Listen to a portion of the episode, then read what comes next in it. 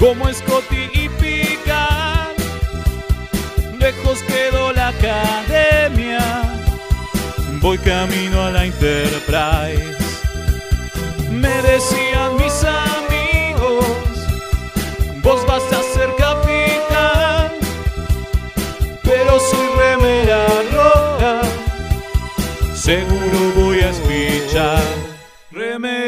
Remeras rojas, remeras rojas, con esa facha donde van.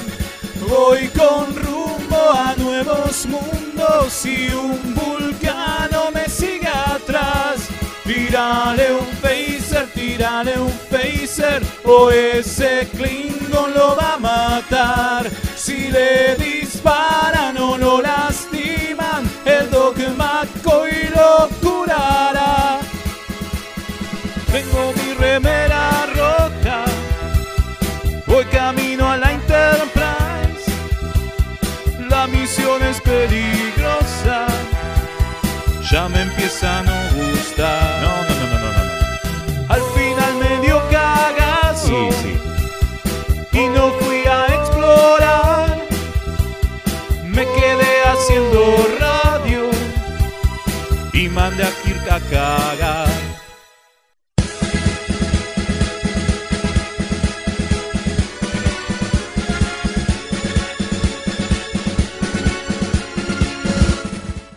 Bienvenidos a una nueva emisión de Remeras Rojas. Continuamos en edición de En Emergencia en Cuarentena.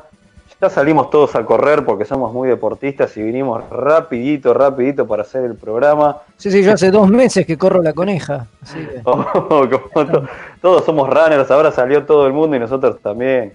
Este, pero ¿Runner bueno, volvimos- robás? Pues yo Claro. últimamente. claro, claro. Este, así que bueno, hoy lamentablemente este, me toca conducir a mí, así que es muy probable que choquemos eh, este, la nave y se estrelle en un, en un planeta congelado con Star Wars y después nos encuentren en el futuro. Pero bueno, este, vamos a pasar a presentar a la tripulación. Bueno, yo soy el capitán designado Leonardo Rubi, me acompaña el alférez Mael, ¿está ahí? Estoy acá, rodando. Rodando, en vez de correr, rodamos nosotros. Yo sí. Sí, acá estoy. Gracias por invitarme a su tripulación, ¿eh? Por Muchas favor, eh, este, la nave Cubitos de Hielo se va a llamar. Exactamente. El día, el día de hoy, el día de hoy. Bueno, y también está el Alférez Velasco, ¿cómo le va? ¿Está? Ah, sí. Está, está. Sí, sí, está. ¿Lobo está? Está, está. ¿Salió a correr también? Aquí andamos. Sí, sí, salí, salí a correr la coneja hace unos meses. Que Se puso así. este, está, lo- está- está la- complicado la ropa, la ropa deportiva Trek. El jogging, no me lo saco nunca. claro. Llama claro. pijama. Estoy, estoy en, sí, claro, estoy, estoy en pijama hace mes y medio, no sé, yo ya Vamos a presentar a. como to- vamos a presentar al Alférez King también. pegado al cuerpo, ¿viste? Me lo saco. Ah, Claro, como una piel, es como una piel. Mirá Sí. qué intro que le hace la- al Alférez King. ¿Está por ahí también? Y acá estoy en pijama también, casualmente. Vamos, los pijamas. Ahí está. Y también, este, y hoy nos está esperando el, el Comodoro, no, el almirante, es el almirante, el almirante Pablo. No sé si puede hablar o no, pero bueno, está ahí. Sí, sí, buenas noches, estoy acá. ahí está, Ahí está. muy bien. Eh, la voz, la voz del dios de Star Trek 5, ¿no? bueno, es medio choto decirlo así al minuto. Fuerte, fuerte. Y vamos a explicarle el chiste que estamos haciendo para la gente que nos escucha de otros países, que bueno, acá en Argentina, en el cuadrante Argentina, autorizaron a partir de las 8 que se puede salir a correr y salió todo el mundo. Por eso estamos haciendo estos chistes. Le explicamos para aquel que escuche desde Australia. Ah, sí, sí, desde- autorizado. yo no sé, yo vivo en un tupper. Yo desde que me dijeron que había cuarentena y no había que salir más, me puse No el salió. pijama y me Y olvidé. Y me y olvidé. quedó, y la quedó. Claro, de hecho, cuando saliste, te pones ropa encima, la campera encima del pijama, ¿no? Ol- Olvídate que para ir a sacar la basura o para salir a atender a alguien en la puerta, sí, más vale. Obviamente, eso Desde no ya, falla. desde ya. Hoy, pe- no, hoy- igual hoy tuve que salir a hacer compras, hoy, a la mañana me vestí. Pero, Hoy se vistió, mi- pero, pero volví me volví a clavar el pijama otra vez, no se Mi- preocupe. Milagro, milagro, milagro. Bueno, obviamente estamos transmitiendo desde, desde Mixtape Radio, que seguimos transmitiendo en emergencia, extrañando nuestro hogar en los estudios que están en el espacio punto de fuga. Así que bueno, ya volveremos. Sí, el calor pase- humano, ¿no?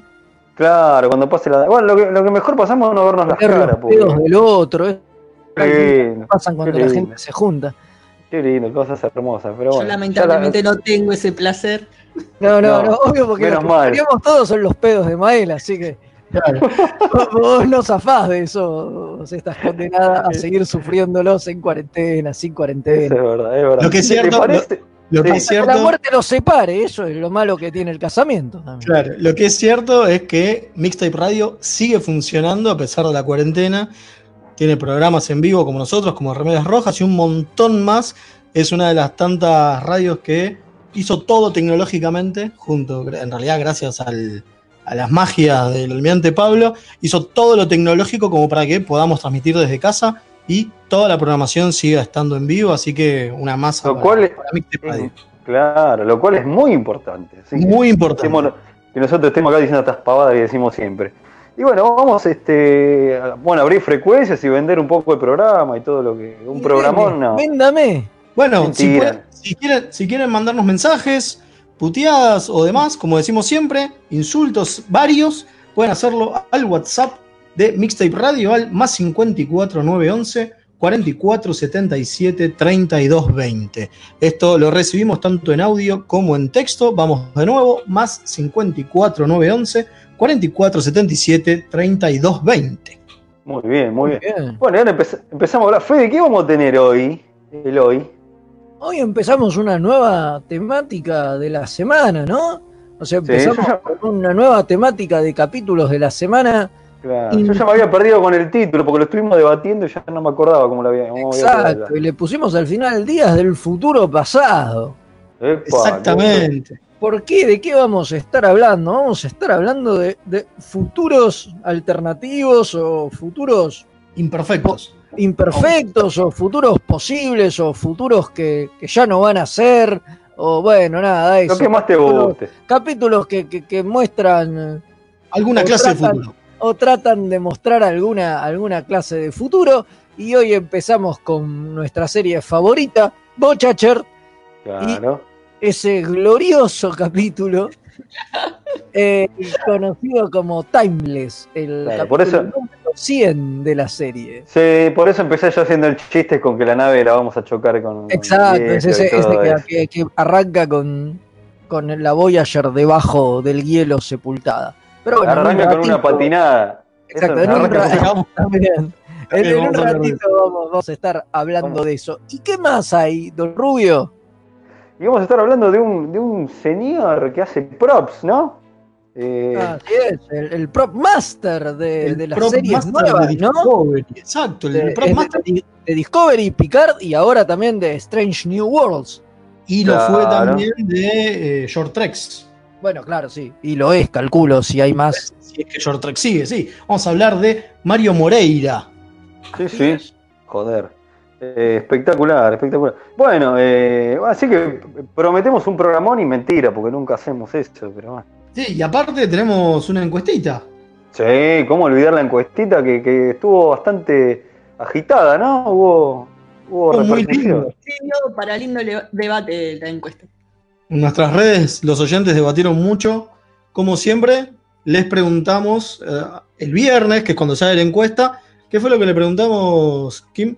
Eh, ¿Quién de los que poníamos, proponíamos en la imagen, o sea, eh, entre los capitanes y Michael Borman, que por ser la protagonista de su serie, eh, ¿cuál de ellos les parece que está en mayor problemas con el Departamento de Investigaciones Temporales? O sea, ¿quién la pifió más en algún Claro. viaje temporal, digamos, no?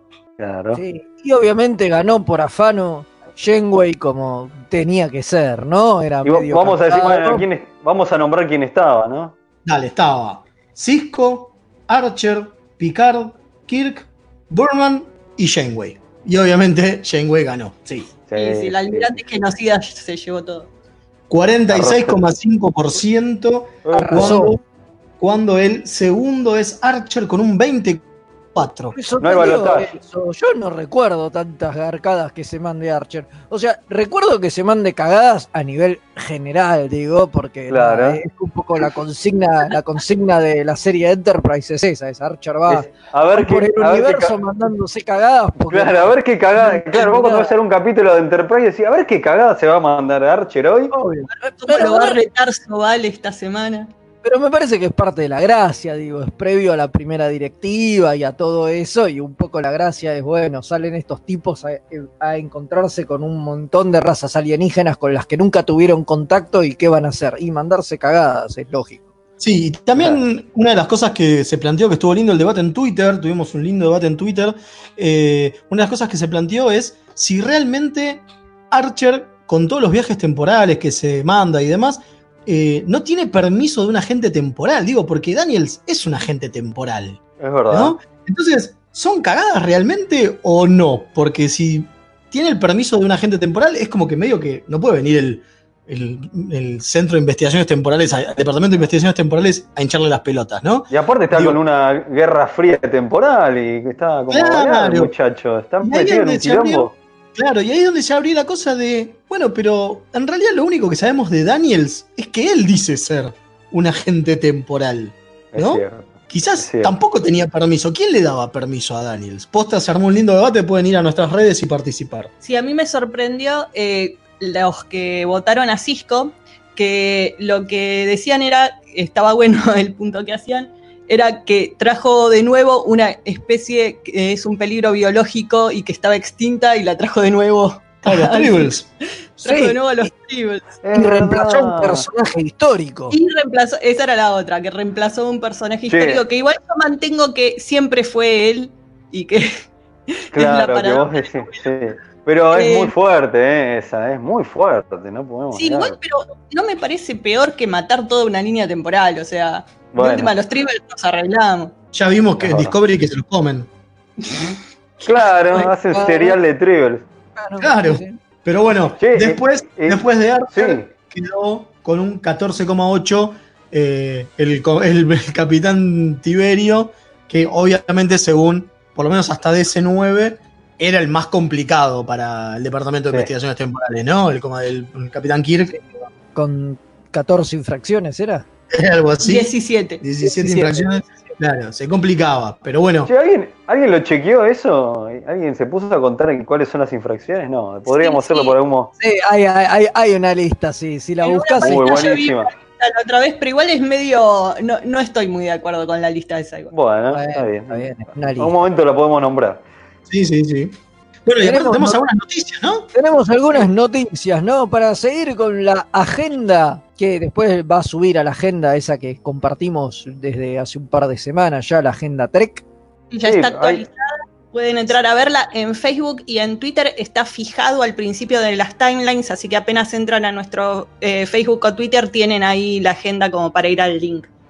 Está Se viene la gente. el, el mes que viene, en julio, entre el 22 y el 27, la Virtual Trek Con. Epa. Esto surge un poco porque también otra de las noticias que hay esta semana es que se movió la fecha de la convención de Las Vegas, que se movió a diciembre. Creo que estaba Claro. pautada, pensada para agosto y ya, o septiembre, no, no me acuerdo ahora, pero no importa. La cosa es que decidieron moverla a diciembre porque ya ven que Está entre el, co- entre coronavirus sí, sí, y, las- y- y las marchas del contra el racismo. Exacto, está, co- está complicado, entonces dijeron, bueno, ya está, la pateamos para fin de año, esperemos que ahí se pueda hacer. Bueno, Entonces- otros que movieron eh, fechas y ya pusieron nuevas son los de Destination. Eh, Destination Londres y. Berlín. No, ¿cuál era la otra? Birmingham. Birmingham, exactamente. Bueno, Sí. bien. Están Bueno, en bien, bien, Perfecto. Bueno, entonces, como decía, entonces van a ser la primera convención virtual. La Virtual Trek Con va, a darse entre el 22 y el 27 de julio. Y bueno, va a tener un montón de paneles. Esto está organizado por la gente de, de Seven Rule Podcast, que es el podcast este que en algún momento supieron hacer eh, C-Rock Lofton y, y Eisenberg. Eisenberg, que bueno, Aaron Eisenberg ya no está y ahora está C-Rock Lofton con otros Ryan muchachos. Husk. Exactamente. ellos lo, lo están un poco coordinando esto y va a tener, va a estar eh, centrado en su canal de YouTube y el canal de YouTube de Falling Tower también, que en esos dos canales van a estar los dos teatros, digamos, la- las dos salas donde se van a poder ir viendo las, las diferentes Sí, charlas ver, que tienen un, confirmados bastantes Sí. cosas copadas. Para, antes de decir la, la confirmación, lo que vos decís, para nosotros que, que somos unos sudacas, que, no- que estamos, encima cada vez el dólar sube más y cada vez se nos hace más imposible viajar. No está mal, o sea, no- eh, la verdad que la cada vez se nos hace más lejos la posibilidad de volver a o, o ir o viajar. a- así que por lo menos, qué sé yo, de alguna manera sentirse cer- cercano a eso no me parece mal. O no sé, no sé qué No, opinan. para nada. No, está no. Está, bueno, digo, qué sé yo, es un poco... Igual es distinto. Me parece que no medio- es lo es- mismo. es medio cortamambo el tema, digo, parte de la gracia de este, de este tipo de eventos y demás es verlos en vivo, ¿no? A esta gente, digo, y conocerlos.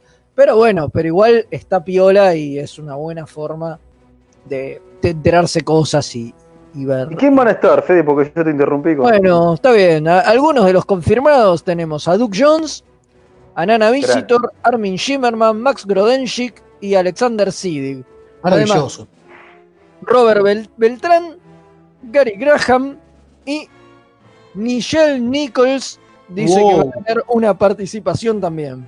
Wow. Eh, Sí, Además- eh, sorpre- Por ahí lo lo más interesante también es que eh, abren, eh, como es, el micrófono al público. Entonces, eh, lo que dicen es que los fans pueden ir mandando videitos que se van a mandar, eh, que se van a pasar durante el streaming de la convención. Entonces, uno puede mandar video de cosplay, video de con tributo a Aaron Eisenberg o René Barcelona.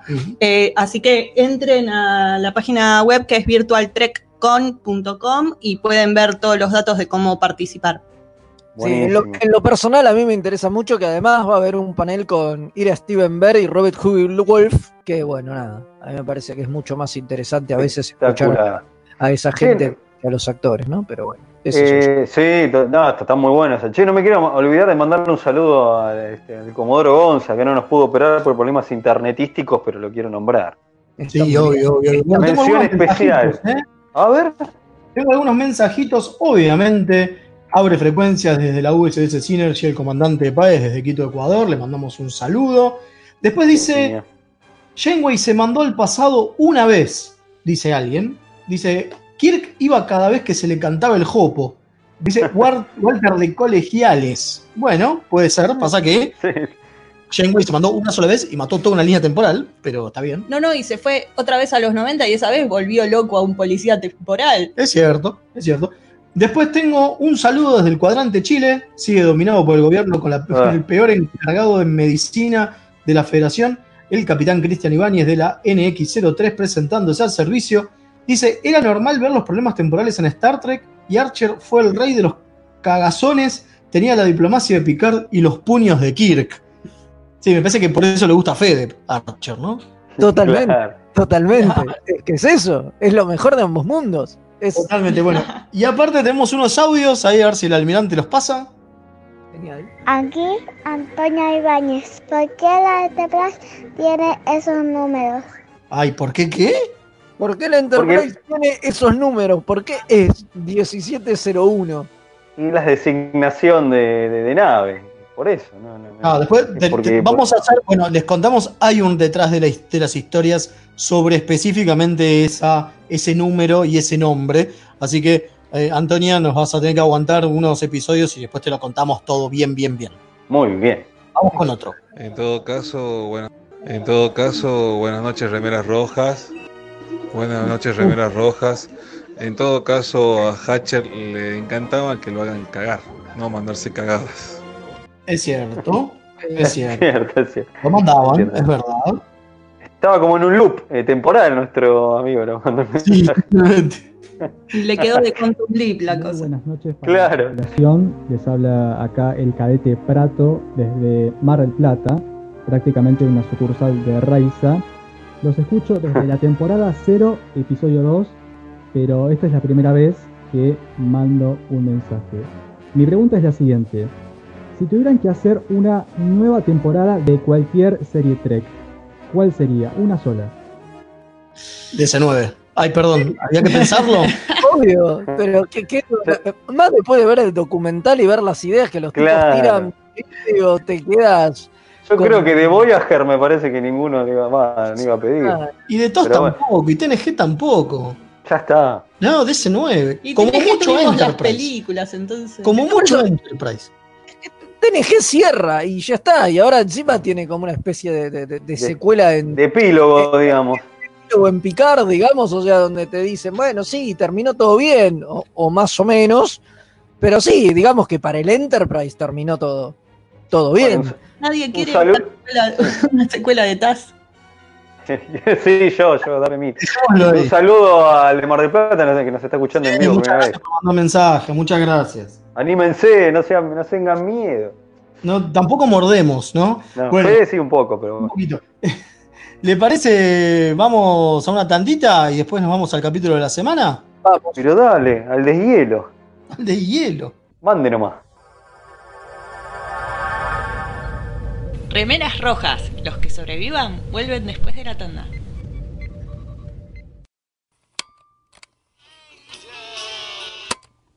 Estás escuchando Mixtape Radio. Drama. En sus últimos momentos de agonía, lo único que César atinó a hacer fue taparse la cara con la toga para mantener de la poca modestia que ya le podía quedar. Humano.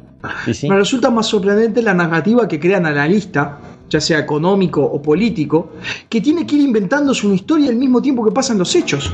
Hilarante. Era el carnaval de Río Móvil. La cruzada era un carnaval que además dejaba un sendero de destrucción a su paso. La Tortulia Podcast. Encontranos en tortuliapodcast.wordpress.com o en iVoox o en tu proveedor de podcast favorito. Hola a todos, estamos sorteando un curso del taller de fotografía de punto de fuga entre todos los oyentes de Mixtape Radio. ¿Cómo participás? Simplemente dejando un mensajito en la radio. Nos estamos escuchando.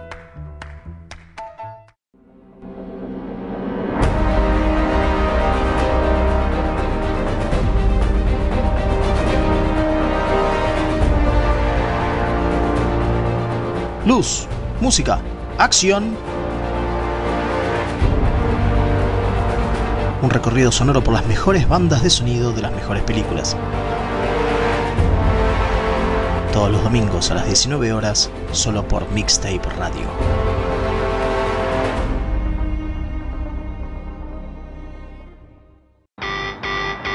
Nueve Paneles es un sitio dedicado a deconstruir la historieta. Reseñas, informes y podcasts dedicados al medio. El podcast de nueve paneles. Hermandad condenada. 60 años después. Eventorama. Gen mutante. Distinguida competencia. Búscanos en 9paneles.com, también en Facebook e Instagram. ¿Todavía no aprendimos a rebobinar el internet? Mixtape Radio.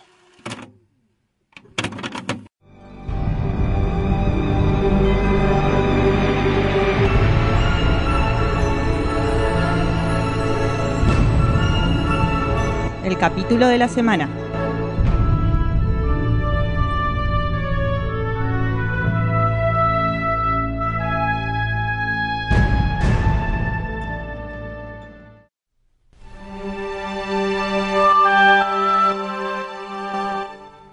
Bueno, y aquí volvimos de la tanda y ahora sí nos metemos con el capítulo de la semana que arrancamos la nueva temática eh, que se llama Días del Futuro Pasado en homenaje a un cómic muy conocido de X-Men que tuvo una película también, una adaptación en- entre miles de comillas, ¿no? Miles de bueno, y comillas. arrancamos con o miles de comillas, pero bueno, pero fue una adaptación en fin.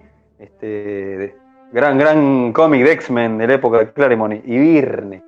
Pero hoy, pero nos metemos con Bochacher.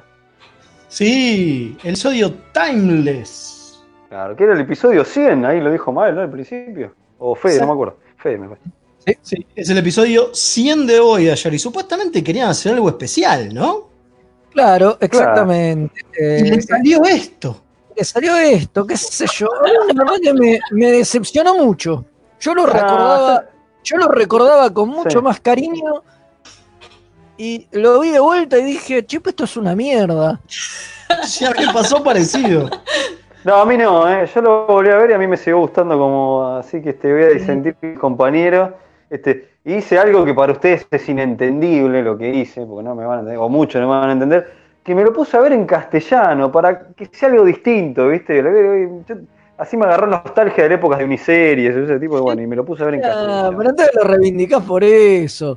No, Claro, capítulo porque, es, porque es- estaba es- la voz de la, de la mina Janeway, que la doblajista que murió hace poco, claro. Bueno, la a mí vieja. que eh, nosotros veníamos viéndolo en castellano porque lo estábamos viendo con los chicos y esta vuelta lo vimos en inglés y no me acordaba de la voz de eh, Janeway que era tan horrible, parece. la, la doblajista, no, que, que es una No, mina no, que hace la la voz voz de. posta de la actriz de, De Kate Mulgrew. Ah. es- te juro que extrañé la voz de la doblajista.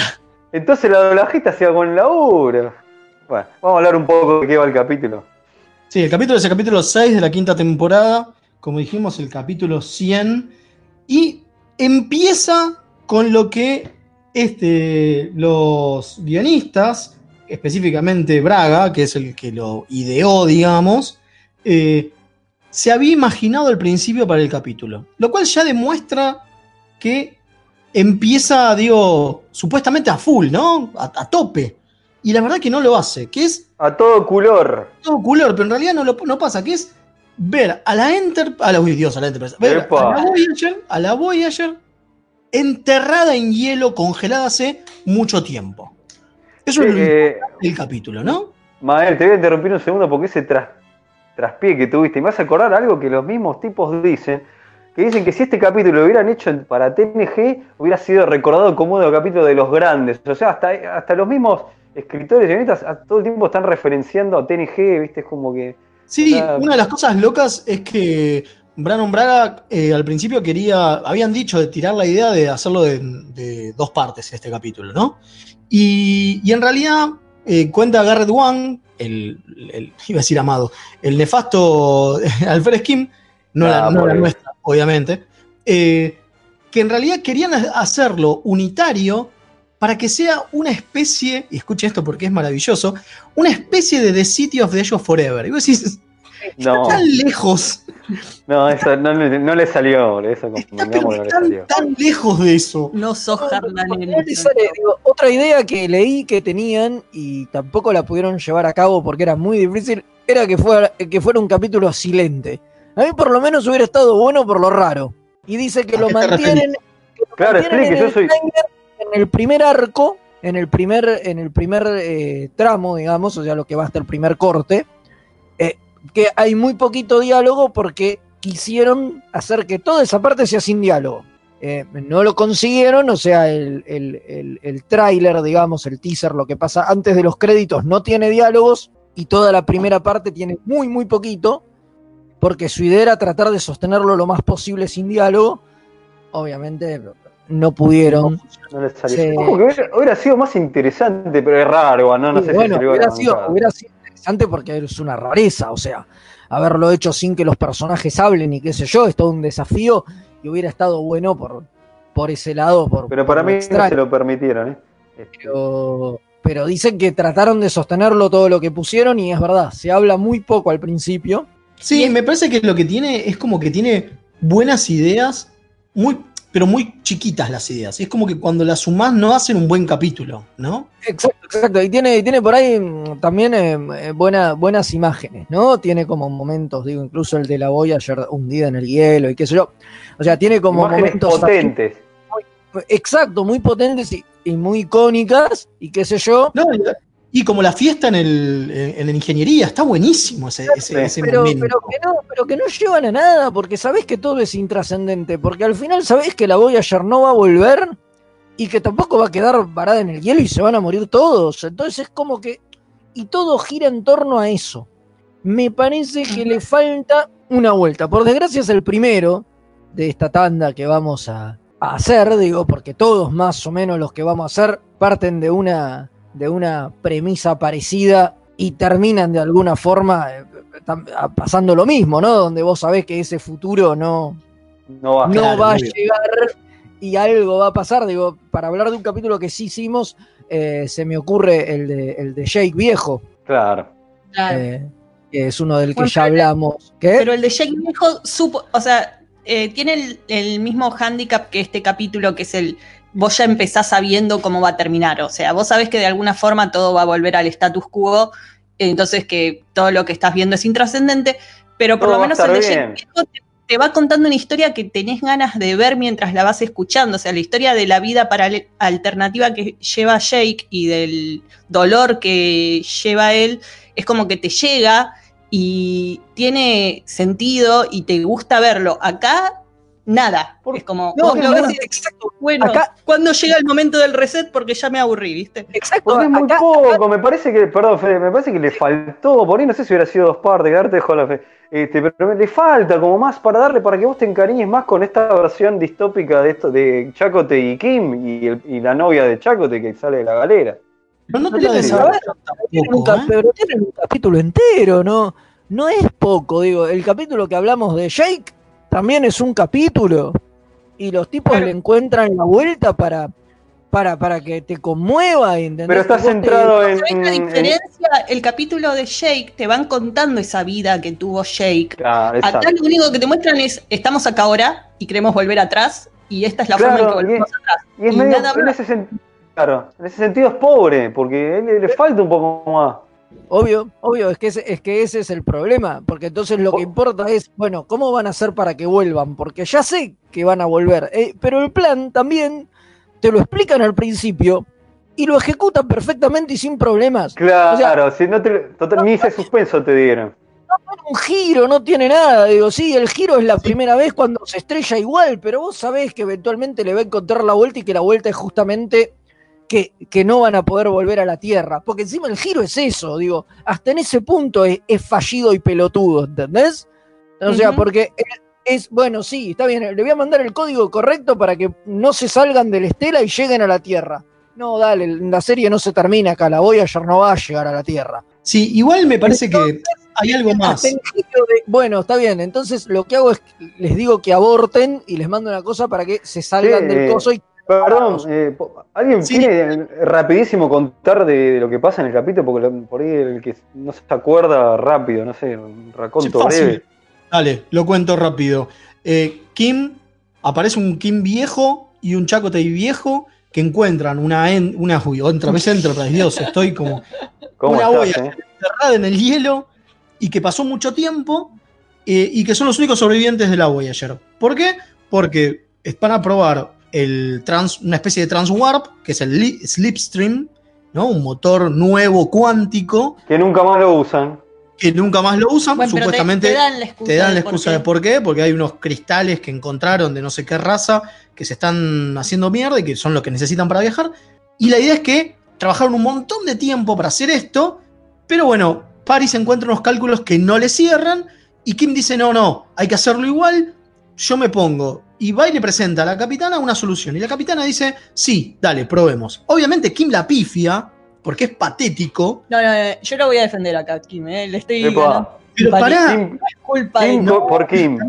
También es, también es culpa de la, de la capitana, es cierto, ¿sí? Porque le dé el ok. O sea, todo el mundo le dice, Paris le dice, Chakotay le dice, esto es, eh, es como un manotazo desesperado, o sea, puede llegar a salir, pero es muy peligroso, vamos a matarnos todos. Y la otra dice, no me importa, probamos igual.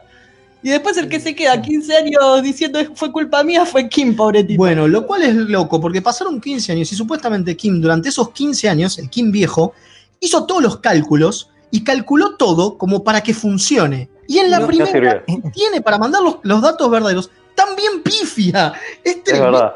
No podía hacer las simulaciones como hacía Paris. Exacto, es patético. Sí, es verdad, es verdad. Me están bueno, empezando a convencer de que no era tan bueno el capítulo.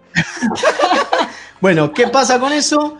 Eh, en el medio, la cosa es que, que obviamente quieren cambiar la línea temporal. Y ahí es donde entra la eh, novia de Chacote, que no se entiende mucho qué es. Sí, ¿qué No. hace ahí la novia de Chakotay? ¿Y Yo por ya qué? te lo- yo ya te lo expliqué. Está para que Checotay tenga con quién hablar. Porque en un momento está Kim por un lado, Kim con el doctor, y Checotay si no quedaba solo. Entonces le ponen esa novia para que tenga con quién interactuar. Porque es el único motivo por el que la mina está ahí. Porque Pero aparece de la de otra forma, no tenían por qué inventar este personaje intrascendente que no, bueno, eh, sí, era inventar otro personaje intrascendente para que hablara con Checotay. O sea, necesitabas a Checotay en un lado, a Kim en el otro, y bueno, y con alguien ellos tenían que interactuar. Digo, qué sé yo, es un recurso choto, pero. Podrían haber hecho que todo eso que estaba haciendo Kim lo hiciera en la parte de atrás de la cabina de adelante, no necesitaban hacerlo en el otro laboratorio. la Ah, rescata, no, no mencionamos que rescatan al doctor holográfico, van a la Voyager para rescatarlo, para que les ayude. Claro, si le sacan el emisor, este. Ay, que ahí está esa parte horrible del cuerpo de siete, por favor, que Qué. Sí, después se quejan de, ¿no? De cuando eh, Elnor le corta la cabeza al, Romulano en Picard. Pero acá vemos cómo harvestean el cuerpo de 7 y se ve el cráneo de 7 y el doctor la ma- manipula eso para sacarle pedazos porque tiene que encontrar la fecha exacta porque parece que todos los Borg tienen una especie de pila, como las computadoras, donde dicen en qué fecha están y cuándo dejan de funcionar. Entonces, Claro. gracias a eso, saben exacto a dónde, las coordenadas temporales de a dónde mandarle ¿no? los, los datos. Sí, el doctor anda por ahí con el cacho de cráneo. Con el cráneo, no da. No. Sí, yo, yo tengo una, les hago una pregunta a todos. Hay una regla general que a los guionistas, porque son los mismos guionistas que laburan durante todo, se le dice, "Ay, y que estas ideas no las vuelvan a usar para otros capítulos, que no retomen nunca nada. A mí me pone loco eso. No sé a ustedes si les pasa lo mismo. cuenta de lo malas que son las ideas. No, o No, pero que no la vuelvan a tocar, nunca jamás. claro, vos decís, che, ¿por qué no un capítulo de repente, che, vamos a volver a probar esto? Y te- no, a mí me parece que estaría buenísimo. A nosotros los fans de esas cosas nos encantan. boludo. Che, uy, mirá, están usando lo del capítulo tal. Y no, nunca, no, no, no te lo usan, no. Bueno, una de las cosas interesantes que sí tiene el capítulo, como decía Fede, es eh, la dirección. Digo, me parece que acá está bueno y que a pesar de. ¿Se acuerdan que la- la- el programa pasado hablamos de cómo eh, Garrett Wang estaba contenido por los productores que no lo dejaban actuar, literalmente, ¿no? Digo, le decían que esté serio, que no se ría, que no tenga emociones, como que todos tenían que ser vulcanos. Y acá está un poco más suelto, ¿no? Sí. Sí, con la ya cosa está un poco trágica mejor. de la bronca que tiene por lo que por la culpa y eso. Totalmente. Y me parece que eso influye también en que el director es Libar Burton. Sí, que es un- que tiene una aparición también. Sí, Es, exactamente. Hace del capitán del Challenger, que es una nave clase galaxia. ajá. Sí, también, por eso digo, tiene, tiene muchas boludeces de esas la, el capítulo que por ahí, por eso lo hace memorable entre miles de comillas. Sí, es un por eso que- que, se recuerda mucho. Que quería decir yo que en, tiene en que los top de perdón, Fe, en los top de capítulos de Voyager, este figura como uno de los más importantes. o sea. Sí, bueno, pero, pero me parece que es por estas giladas, porque el capítulo es bastante malo. Es un capítulo muy mediocre, en realidad. Sí, sí. Pero bueno, ellos eh, están bastante conformes. En general, Sí. lo que hablan Sí, hablan bien. es un capítulo. Sí, sí, aparte, pero por los fanáticos también es un capítulo querido. Sí, no podemos dejar de mencionar la, la cena que tiene Janeway con Chakotay. Ese momento, ese momento que cuando si ustedes lo vieron o se acuerdan o lo vuelven a ver, ese momento que están comiendo la cena, que simplemente, bueno, vamos por el postre, le dice Janeway, hay como un silencio de un segundo. Eh, ¿Qué pasó acá? Sí, bueno, me pues parece que ahí seguían, seguían tratando de construir la relación entre Chakotay y Janeway, que obviamente quedó en la nada y que no sirvió para nada porque nunca se desarrolló. malísimo. No, no, totalmente. Es, Después le inventan poco- el noviazgo de, de 7-9 y Chaco del, del último capítulo. Bien, bien, Bochacher. Bien. Bueno. Esas cosas. Sí, A pesar de, a pesar de esto, eh, como decimos, el capítulo, digo, tuvo buena repercusión con los fans en el momento, lo cual es loco. Fue ¿no? por Jordi, todo por verlo a Jordi ahí. eh, para mí sí. La escena esa está muy buena, ¿eh? la, con- la charla con Jordi. eh, Sí, y tiene un par de momentos mm, fuertes y, y muy, y muy copados. Para mí pasa el video, que, lado. el video que se graba Kim al Kim de- del pasado, muy bueno también. Ah, Para mí tiene para mí tiene sus momentos el problema es que después en la gran intrascendencia que es Voyager en general eh, no Que nos no perdonen los fanas de Voyager, no- pero la verdad no, que no aporta este nos este- indigna un poco eso. este, que- que- este capítulo y, y me parece que el problema es es ese fundamentalmente es en una en, en un revisionado ves y decís pero para gira demasiado en torno a la resolución del conflicto y vos arrancás sabiendo que el conflicto se va a resolver y de esa manera, ¿entendés? Porque como dije otra vez, digo, la Voyager no puede quedar destruida y no puede volver a la Tierra.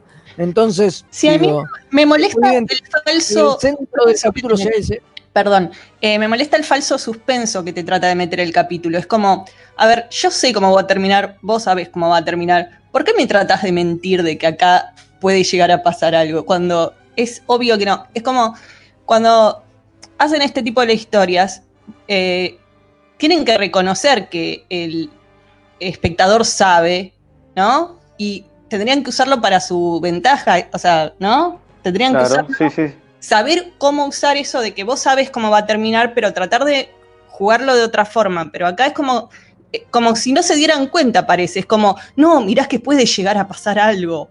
Pueden llegar a fallarlos, puede llegar a atrapar Jordi. No, ya sé que no los va a llegar a atrapar Jordi. ¿Por qué me Claro. estás mintiendo así? Bueno, acá tenemos ¿ves? algunos mensajitos. César Villavicencio desde Perú nos dice, el capítulo Timeless, Timeless es muy bueno. Cambió una línea temporal completa con un invitado de lujo, el Capitán Jordi del Challenger. Para mí es mejor que Endgame. Al menos tiene mejor motivación. Y Kim se luce como un alma torturada por ese error. Bueno, eso es lo que no dijimos que. Cierto, que es yo- muy parecido al final. Es Sí, muy parecida claro. la temática a Endgame. Y es Lo verdad mismo. que tiene mejor justificativo, porque acá es como que se mueren todos. En Endgame es solo por siete que vuelve ella. Claro. Porque Pará, tú- Jimmy, Está loco. está loco, claro. Solo por eso, el resto está todos vivos viviendo en el futuro tranquilos. Y Es verdad. acá es porque se murieron todos, es más entendible lo de Kim. Después tenemos otro, otro mensajito. Pablo desde Treleu nos saluda y dice: Así que es uno de los capítulos que entra en el ranking de los mejores de Voyager. ¿Cómo será la laguna que el chancho la cruza al trote? Dice. Maravilloso. Y después tenemos otro. Axel Molder por Facebook dice: Por más que lo intento, no siento que dejen a Kim tirado en la serie. Al contrario, el que debió tener más y mejores momentos debió ser Paris. Acá me parece que daba como para que fuese más un, un capítulo embotellado, ¿no? Y no Sí. lo es. Si se fijan, Sí, no sí, lo sí. es. Porque Es todos tienen bastante. Bueno, creo que Nilix es el único que no. Pobre Nili, que le, le da la mosca esa. Le da una La mosca. mosca, la mosca estaba linda. Sí, pero no mucho más que eso. Pero en realidad, si se fijan, Paris tiene bastantes escenas. Sí, es verdad. Sí, ¿Sabes lo que debe valer ese prop de la mosca ahora? ¿Te imaginas? No, lo que digo es que no fue un capítulo embotellado. Y quizás eso también es una cosa. Querer darle. Digo, ¿por qué es Paris el que encuentra? ¿No? Podría haber sido tranquilamente Kim. Es verdad. Y le dabas más desarrollo a un personaje. ¿No? Podría ser tranquila. o tendrá que haber sido Paris y, y- y Kim en el capítulo, no con Chakotay, pobre Chakotay. ¿no? Claro, esa es la otra. ¿Por qué Chakotay? Si sabemos que el que mejor navega, el mejor piloto es No, pero, Coso. Pero tenía que estar a- haciendo las correcciones de curso en el Voyager, así que es entendible que se quedara. Ah, claro, es el mejor piloto en la bocha, ya tiene sentido. Claro. Puede ser, puede No, ser. y el que no encuentre, el que encuentre el fallo, sea Paris, sino Kim, tiene sentido, porque es como que Kim está ciego a los posibles errores desde el principio, y es todo el arco del personaje de todo el capítulo, porque fíjate que hasta el final él sigue tratando de corregir los errores y no puede. Es como que no puede ver los fallos en la matemática que tiene Y el, Kim no puede, no lo puede ver, claro. entonces el hecho de que él encuentre el error otro tiene sentido, me parece, porque él sigue pensando que es posible, sin ver los errores. Bueno, hacemos, perfecto, hacemos la votation. Eh, y para abajo, ¿no? Sí, para abajo, obviamente. Sí. Eh, qué mala, no, yo le, voy a, yo le voy a dar pulgar para arriba igual. Vos le das pulgar para arriba a cualquier cosa. A todo, yo soy más fácil que la tabla de luna. No, no. Bueno, Bueno, eh, bueno, ya sabemos que fue para acá, ya está, ya está. Ya está. ya está. Podemos, este, vamos a, una, a un. Ahora viene un datito, ¿no? Viene una tandita, viene el amigo Jack, que lo fue a Fede, como siempre. Sí, ahora está, está llegando ahí. Ya Con viene. escafandra y todo. Vino de Sí, correr. Sacando el escafandra y sirviéndose el whisky Y Sí, después, para aclarar un poquito la garganta para de tirar el dato y. claro, después vamos a hablar un poquito de Mario Moreira, el Perfecto. master de la nueva, de la moderna. Este, Star Trek. ahí está. Así que bueno, cuando quiera el almirante. Remeras rojas. Es lo que hay. Estás escuchando Mixtape Radio. La mejor música alternativa y la movida de las bandas emergentes están en El Alternador. Conducen Pablo Sándor y Tomás Marcos.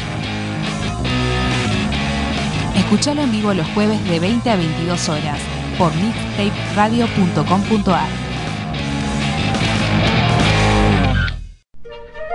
Los miércoles de 18 a 19 horas, Punto de Fuga Radio.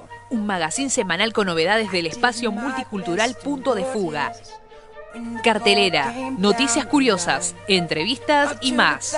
Si te gusta la cultura descontracturada, sumate los miércoles a las 18 horas, acá en mixtaperadio.com.ar. Viernes de 21 a 23 horas, vinilos, birra y colla golda. La previa de los viernes, hacela con los hijos de Púa. Un programa hecho con amor. mixtaperadio.com.ar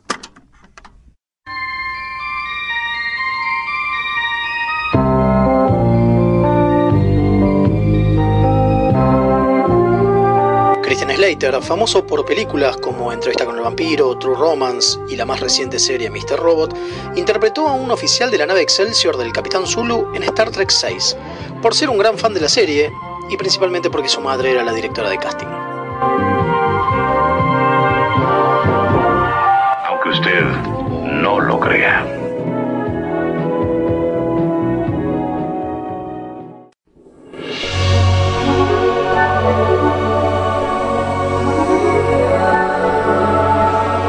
Creadores de universos.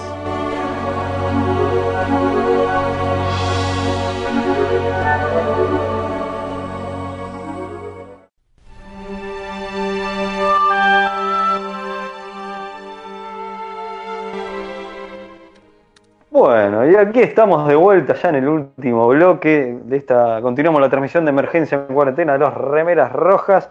Sí, vamos a hablar de este creador de universo, Mario Moreira, pero no sé si quieren escuchar algunos mensajes. No sé qué les parece acá, la troupe. Y dale. Hola chicos de Remeras Rojas, habla Etito del cuadrante Denis. Eh, nada, quería que el alférez Velasco me recuerde cómo se llama ese capítulo en que los romulanos terminan cantando Quiero amarte, yo estaré un poco loco. Es un, es un gran, es un gran homenaje. Muy bien. Mucho de a poco, porque hablan de Marte y de todas esas cosas. Así que supongo que, que son por los espaciales, ¿no? Bueno, gracias. Los quiero mucho. Qué grande, Tito, muy bien. Lo extrañamos. Lo extrañábamos, hacía mucho que no estaba. Sí, sí, sí. sí. Y No bien, otro audio más. a, a Sergio que se fundió con el, con el infinito. Sí, hace Totalmente. No sé si hay algún otro audio más. extrañamos. Hola chicos de Remeras Rojas, habla el Comodoro B y quería saber eh, qué relación tienen los Klingor con la trigonometría. Es una cosa que me tiene sin dormir y que el Comodoro Mael me explique de dónde viene este el 3,1416. Bueno, espero. Ese Comodoro Pi, está perfecto. Eh. El 3,1416 es todo un tema. Porque. Uy, sigue, perdón, lo pisé, Comodoro, mil disculpas. Eh, el 3,14 eh, es todo un tema porque es un número infinito, pero da para mucho más. Bueno, Hay una, hay linda, hay una linda este, Vamos a dar un, se- un seminario de trigonometría Klingon muy pronto. Por favor. pronto. Sí, sí, sí. Eh, bueno, íbamos a hablar de Mario Moreira, ¿no? Sí. Mario Un Moreira, de- se llama Mario Moreira, pero es canadiense. Eh, ¿Qué pasa? Uno Yo creí que era- viste, no sé, colombiano o español. Brazuca, no. Claro, pero no, no, es canadiense. Ahora, Bueno, igual todo ¿por qué bien con Canadá. ¿Por qué se llama Mario Moreira? No lo encontré. Porque O sea, debe ser de familia Moreira. Claro. Como Juan Moreira. Clara- claramente, el padre Claramente. Juan. Claro. Eh. Bueno, como dijimos, es el prop master. ¿Qué, qué- qué es un prop master? Es el que hace las boludeces. ¿No? Que hace todo, todo lo que todo personaje lleva. Él mismo lo define como cuando anda por la calle un tipo con un y llueve y, y salen la gente con paraguas. Bueno, los paraguas los hace el prop master. Claro, alguien hace la- los, los comunicadores, alguien hace los tricordios, alguien hace la, no sé, eh, el aparatito que usaba Ujura para escuchar ese radar que se ponía en la oreja. Bueno, eso lo hace un prop master, ¿no? Un phaser, todo. Todo.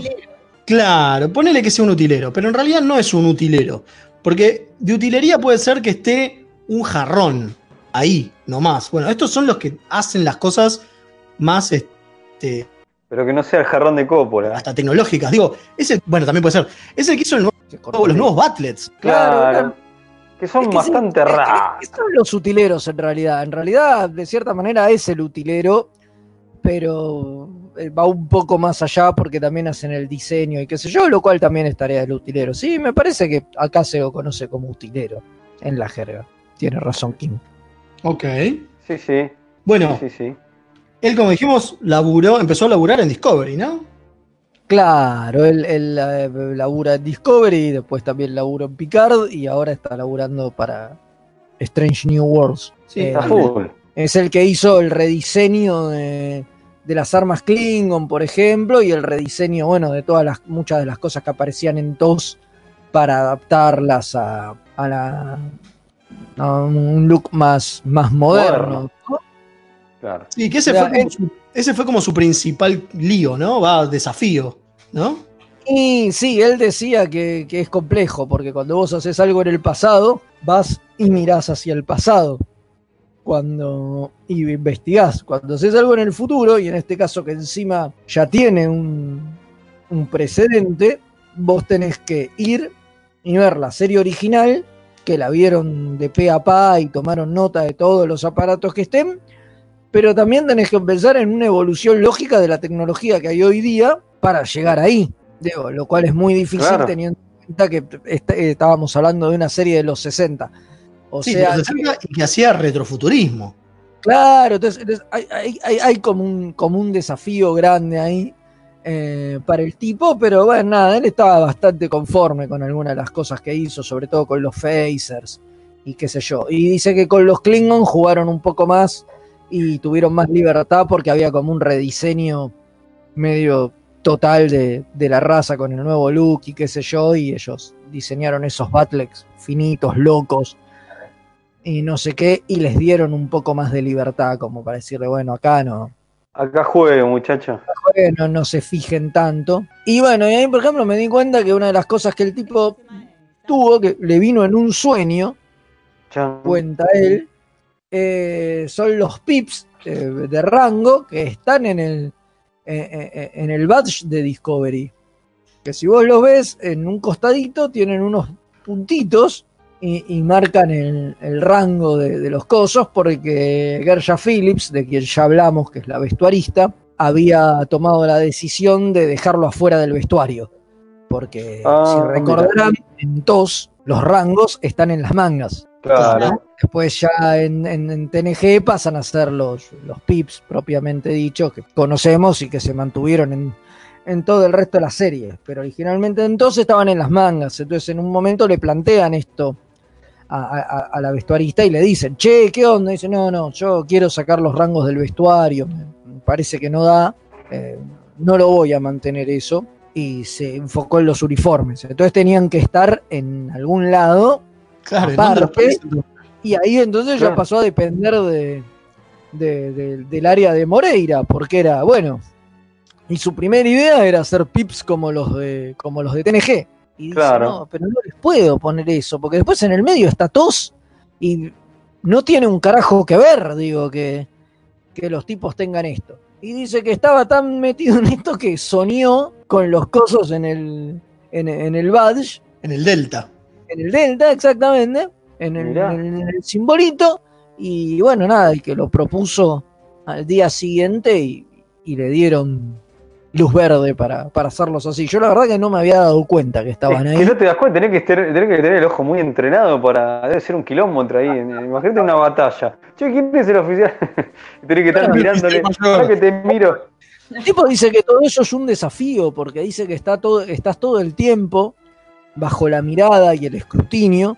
Y De pelotudos después de, como nosotros. de- de todo lo que vos diseñás van a ser juguetes, van a ser un montón de merchandising y boludeces que se van a vender. Y tu diseño va a estar en todo. Entonces que Claro. tenés que ser como súper cuidadoso, porque lo van a ver miles de personas y, y lo va a usar miles de personas, no solamente los actores en el set, después cuando lo reproduzcan. Claro. Y, y te van a echar en cara miles de cosas. Entonces que es complejo. Que el laburo para este tipo de cosas es muy complejo. Después tiene una anécdota muy divertida con, ¿Cuál? con Michelle Yeoh eh, con la espada. ¿Viste la espada que usa en la primera temporada cuando Está en Eh, un espejo. actriz en el universo espejo? Sí. Tenían poco tiempo para hacerlo, como siempre en la televisión el tiempo es tirano, y tenían tres semanas. Entonces el Mario llamó a un diseñador de espadas que se llama Gary Saradka, ¿no? Que es un gran diseñador de espadas. Y le dice, che, quiero que diseñes una espada así, así, bla, bla. Bueno, bárbaro. El tipo le manda el modelo de madera de la espada. Y el tema es que tenían que ver que estuviera bien la altura. Porque, digo, los actores, claro, digo, tienen una altura, un físico. Dice, si Michelle llegó, es bastante chiquitita, por lo que dicen. Y nada, tenían que ver que la espada le, le quedara bien, viste, que no pareciera que era gigante o. Claro, claro, sí, sí, sí. Entonces tenía que ir a medirla y sacarle fotos con la espada. Y llama al set y la mina se había ido, se había ido al No. aeropuerto. Y dice que la llama por teléfono a ella y le dice, che, mirá, tenemos que hacer esto y lo necesito para mañana, sí o sí. Y dice que la recibieron en el aeropuerto y que él llega al aeropuerto con, con la espada envuelta en una, en una toalla y va al seguridad y le dice, miren señores, yo acá tengo una espada, pero en realidad yo, yo soy de coso y va a venir ahora Michelle llevó a probar. Y yo, sí, sí, sí, está todo arreglado, por favor pase por acá. Y lo llevaron como a una habitación especial donde al rato llegó Michelle, porque todavía no había llegado al aeropuerto, él llegó antes, eh, y, y pudieron hacer las fotos y todo. Pero dice, yo esperaba que cuando entrara con la espada alguno de seguridad me a un tacleara. quilombo, nada, pero mirá vos, pero. Que, que estaba todo arreglado Menos mal, claro. y que pudieron hacerlo igual que le, que le pifiaron horrible con el peso, que la espada pisaba- pesaba un montón y que Mi- Michelle llegó cada vez que lo veía Mario lo pateaba por culpa de que le había, lo- lo- lo- le había hecho cargar la espada esa porque él dijo, era obvio que con el peso le íbamos a pifiar porque no, no tuvimos tiempo de, de testear eso, digo, o sea, nos mandó el modelo de madera, nos fijamos que tuviera la altura justa, le hicimos los ajustes a, al tamaño, pero nada, el peso para que ella la pudiera blandir la espada de manera cómoda no, no había forma. porque no? implicaba tener un contacto permanente con ella, que fuera, se fijara, digo, y no había tiempo. Michelle. Así que, nada, eso es una de las muchas anécdotas que tiene el tipo que tiene un desafío. Bueno, también fue el que reconstruyó la silla de, de, de Pike, por ejemplo. Mira. Para, Para, para la, la última temporada de, de Discovery también, ¿no? Claro, Claro, de- sí, sí, sí. exacto. que aparece. Y bueno, dice que también, que, tiene, que él dice, no encontramos nada que hiciera referencia a cómo era la original. Pero dice, pero calcula que se acercaron bastante. Dice que atrás tiene una puerta, una silla por la que entra Anston No. Moose y se sienta. tiene atrás una puerta. Y qué sé yo, y dice, yo calculo que más o menos la deben haber hecho así, porque en medio dice que el original también era tipo una caja de madera Qué y qué sé yo, no, no hay mucho más. Así que, bueno, nada, el tipo, el tipo tiene el desafío este de, de Muy bueno. hacer, de hacer muchas réplicas, ¿no? Sobre todo, y darle un, un look como, como más moderno a cosas que ya se vieron, lo cual le complica el laburo, ¿entendés? Porque en lugar de tener que, que diseñar de cero o, o inventar, tiene que agarrar cosas que parecían futuristas hace 50 años. 50 años atrás, exacto, y hacer que parezcan futuristas hoy. La verdad que yo es un laburo que se lo regalo, ¿no? Totalmente. Se lo... Bueno, un, No, un no, campeón no, no es entonces. ¿no? Y, y todo el tiempo ante el escrutinio de los fans que lo recontraputean porque Dicen que las cosas no se parecen y parecen más modernas que, que las de Coso, pero bueno, es lógico, digo. De Sí, verdad obvio. que queremos que usen una tops de- de la década del 60. Yo Pero creo es que no. aparte de eso es una decisión de, de- no, de él. él le dicen que haga y lo hace. Yo creo que de verdad se vería feo. O sea, ¿ustedes se, se bancarían Discovery si anda- anduvieran todos con los pijamas esos de tos? No. Complicado. Es medio lo que ya pasó con Enterprise. En su momento también se la criticó mucho porque era un. ¿Y cómo saltaste de esto a todos? Y qué sé yo. Y, güey, pero no se puede rehacer. O sea, uno tiene que hacer el canon en su mente. Y es como, bueno, así se veía así, ahora mágicamente se ve de esta otra forma. No hace falta explicarlo o de por qué cambió. Es otra versión, no más. ¿No? Claro, y vale. fin, fin, final, exactamente. Bueno, Bueno, estamos, Bueno, ¿no? buenísimo. Vamos, vamos a ir a Sí, vamos. rápidamente, que estamos un poquito pasados ya. sí, si no el almirante nos va a retar. Sí, Dale. sí, nos van a echar.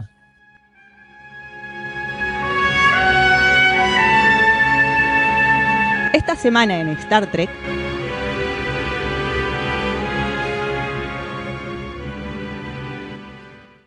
Bueno, eh, voy, voy George, así que arrancamos con Dale, efemérides. arrancá. Do- 2 de junio, pero el año 1971 nace el actor Anthony Montgomery, el ignoto Travis Mayweather que manejaba la primera Enterprise bajo las órdenes de Archer, la NX. Sí, por preguntar quién era Montgomery. Pobre chabón, ni el nombre me quedó. Pobre, pobre Mayweather, no lo recuerda nadie. Le, dan, un- le dieron un solo capítulo, ¿a vos te parece? De protagonismo. Seis, seis añitos después, nace Zachary Quinto en 1977, pero en el mismo día, el Spock de la línea Kelvin, obviamente. Y Sí, sí. uno- unos 20 y pico de años después de que naciera Zachary Quinto en 1999, se emite el episodio What You Leave Behind de DC9, que es el final de esta gran serie que tanto nos gusta. Ya se están cumpliendo. ¿Cuántos años? Un montón. montón. 20, Un montón, no me va a calcular porque no lo sé. 21, 21 años. Sí, 3 de junio, Kim, ¿no? Sí, el 3 de junio de 1958 nace la actriz Susie Plaxon, que fue varios personajes, tanto en TNG, Voyager Enter y Enterprise. Se destacan sus papeles como que Leir, la novia de Worf, pobre madre de Alexander, la vulcana Celar y la Q-mujer. Sí, sí, genia. Ya hablamos de ella hace un tiempo. Campeona. Campeona Sí, bueno. total. sí. Campeona total, absolutamente. Bueno, eh, cambiamos de día 6 de junio, pero del año 1963. No, no, pará que Pará, pará, pará. Uy, cómo lo dormía Mael, perdón, estoy Pará, maestro. 3 de junio, si no me corta la transmisión, me querés cortar vos. 3 de Sí. ¿Viste? se Se le cortó cortó la transmisión. es Q, que es un hijo de pu. ¿Estás ahí, Mael? Perdón, perdón, no te quise comer. 3 de junio de Ahora sí. 1969 se emite el último episodio de, tu, de TOS, ¿no? de la serie original, Turnabout Intruder, cerrando lo- los tres añitos que empezaron todo. Ahora Muy sí, bien, ahora, ahora sí, perdón, discúlpenme. 1963 nace el actor Jason Isaacs en Star Trek interpretó al Capitán Lorca, que se- hay rumores de que, de que por ahí vuelve haciendo del Lorca Prime, pero hay que ver. No se sabe todavía, rumores, rumores, pero obviamente es mucho más conocido por ser eh, Lucius Malfoy en la saga de Harry Potter, claro. El, el de pelo largo. Ya está, no puede volver el Lorca Prime, boludo. Ahora encima la Voyager, eh, la, la, la Voyager, por Dios, y estamos con los nombres de las naves, bien. le pifiamos todo. La Discovery se fue a la loma del orto al futuro. Bueno, pero que- en Strange New Worlds puede volver. No hay manera. Y sí, más si es en el pasado, incluso puede aparecer el, el- claro, el Lorca verdadero, incluso el Lorca trucho, digo, antes de agarrar la Discovery o algo. Sí, si lo quieren traer, lo pueden usar. Bueno, Hay el excusas, 7, sí, seguro. El 7 de junio de 1950 nace el actor Gary Graham, que principalmente lo recordamos por ser el vulcano Sobal en Enterprise, pero que también trabajó en Voyager y en los fanfilms Prelude to Axonar y la saga Star Trek, Gods and Men y Renegades, de las que Sí. hablamos. Nos queda Renegades colgado, pero de todo el resto ya estuvimos hablando en nuestra sección dedicada a los fanfilms. Sí. Totalmente. El mismo día, pero del año 1972, nace el gran Carl Urban, que aparte de ser el Dr. McCoy, línea, trabajó en la saga fílmica del Señor de los Anillos, en las crónicas de Riddick en el Born Identity, y fue la última encarnación del juez Dredd en pantalla grande, y aparte aparece en The Voice, la serie de Amazon. Un genio, Sí, sí. un genio. Con fe nos quedamos las ganas de sacarnos la foto, pero estaba medio salada. Y aparte, y aparte es mi bromance. Está muy bien, está muy bien. Está muy bien. Solo lo que vimos es un, un chabón parece muy copado. Lo poco que lo vimos y, y lo Un loco lindo. parece muy macanudo. Posta que sí, ¿eh? nos dio esa impresión y muy contentos. Así que me pareció un campeón. 8 de junio, cierro yo, de 1936, nace el cantante y director James Darren, el que interpretó el glorioso holograma Big Fontaine en DC9. Un maestro. Sí, y además era uno de los protagonistas de- del túnel del tiempo, ¿no? Un Eh, capo. Sí, sí, justo estaba. Estuvo con Shatner en TJ Hooker también. decir, estuve en TJ Hooker con Shatner, un grosso. Un capo, Un campeón, un campeón. Darren. Sacamos el sombrero. un genio. Sí, sí. Bueno, ahora sí. todo. pasamos de... Hay un blooper, ¿no? ¿O no? Sí, quédense para después de los títulos que hay un blooper, totalmente. Volvieron los bloopers, este se lo dedicamos a Dani, que le gustan los bloopers, que está ahí escuchando siempre firme. Este, bueno, agradecemos al almirante Pablo, ¿está por ahí? Gracias, almirante. Sí, sí. Gracias, estoy. Almirante, por todo, por De hacernos nada. el aguante hasta el final. Y De bueno, nada. nada, creo que será hasta, hasta la semana que viene. Sí, sí, bueno, eh, ¿Qué capítulo disculpe que tenemos no. para la semana que viene? Uh, ¿sabes que no me fijé? No agarré recontra en offside, ¿no? No, no, pero sabes, ¿eh? ¿Cuál? Nos escuchó Twilight de Enterprise. Ah, el, el de Archer Jogato. Bueno, Sí, sí, sí, sí. Bien, bien, bien. Bueno, discúlpeme que llevé la nave a estrellarse en el hielo este, y nos congelamos y, tu- y tuvo que Fede y, y Mael viajar al futuro. ¿Qué va a hacer? Cosas que... En realidad tenía que haber sido Kim. Kim y Mael viajaron al Claro. este, y, no- y hicieron, volvieron en el tiempo y bueno, lástima que estamos en cuarentena, pero ¿qué va a hacer? Este, bueno, quédense en Mixtape Radio, que hay una programación del carajo. El almirante Pablo hace el alternador los jueves. Este, yo los invito a escuchar Hijos de Púa los viernes, que estamos haciendo un programón. Así que este, bueno, y, y acá pido, hago un pedido nacional que vuelva a Luz Música de Acción. Eso es para Kim. Bueno, ya, ya volveré. Hacemos un pedido nacional, que vuelva, que vuelva y serán, porque, o sea, se sigue pasando, obviamente, que lo pueden escuchar los domingos a las 19, pero bueno, queremos capítulos estrenos. queremos estrenos. Exacto. Estrenos, eh. Exactamente. Bueno, ha sido un gusto, muchachos. un Sí, gusto. también he pasado una velada maravillosa y no ha sido esta. Les, les agradezco mucho. Y Lo mismo. Para la próxima. Sí. Hasta la próxima. Energice, ener- energice, almirante Pablo. Quédese mixte, eh, que, que explota la radio.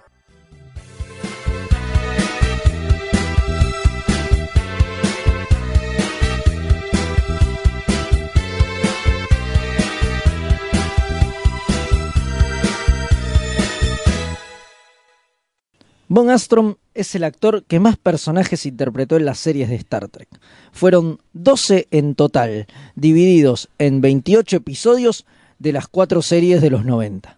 Quizá más recortado por ser el almirante Forrester en Star Trek Enterprise. ¿Qué Es recordado, no recortado. ¿Dije recortado? Forres. Bien Forrest. Forrester No, Forrest, nosotros. dice el tarado este. Ay Dios, vamos de nuevo.